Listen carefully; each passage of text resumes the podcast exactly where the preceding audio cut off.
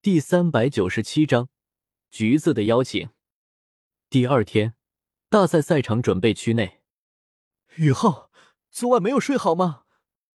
众人看着有些萎靡不振的霍宇浩，担心的说道：“没事，可能是最近有些太累了。”霍宇浩摇了摇头，笑着说道。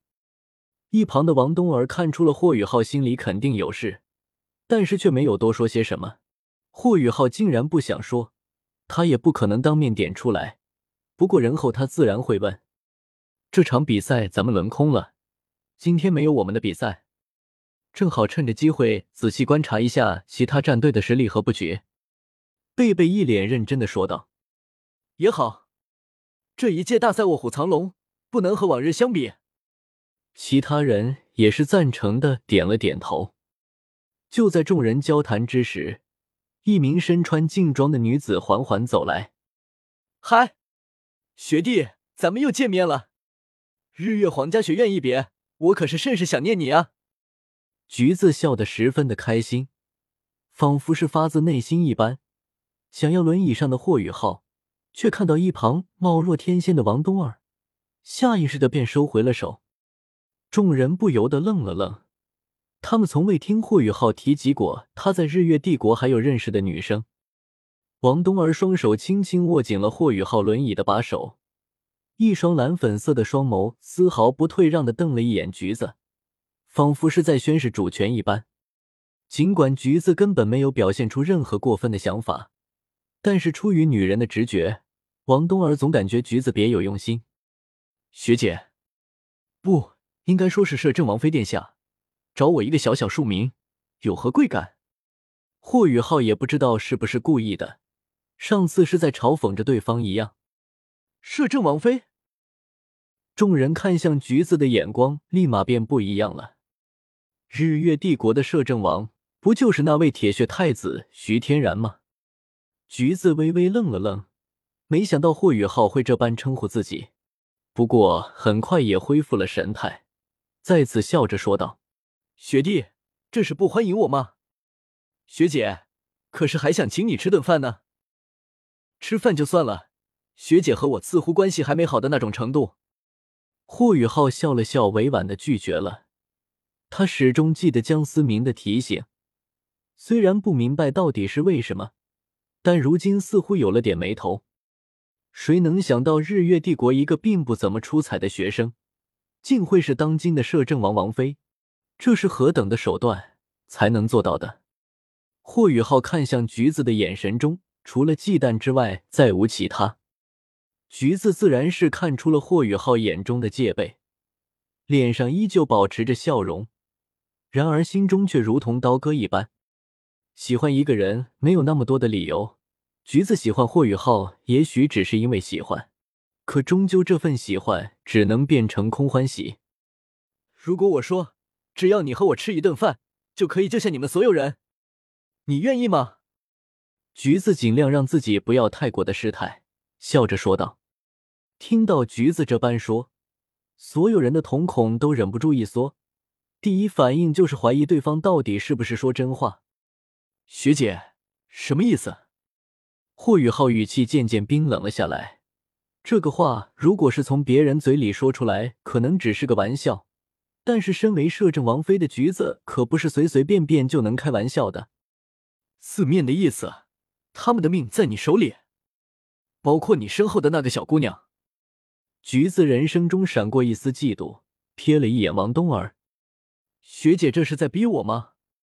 霍雨浩此刻大脑飞速的运转之中，到底发生了什么？日月帝国到底想干什么？唐门虽然说独立出来参加大赛，但依旧和史莱克学院有着千丝万缕的关系。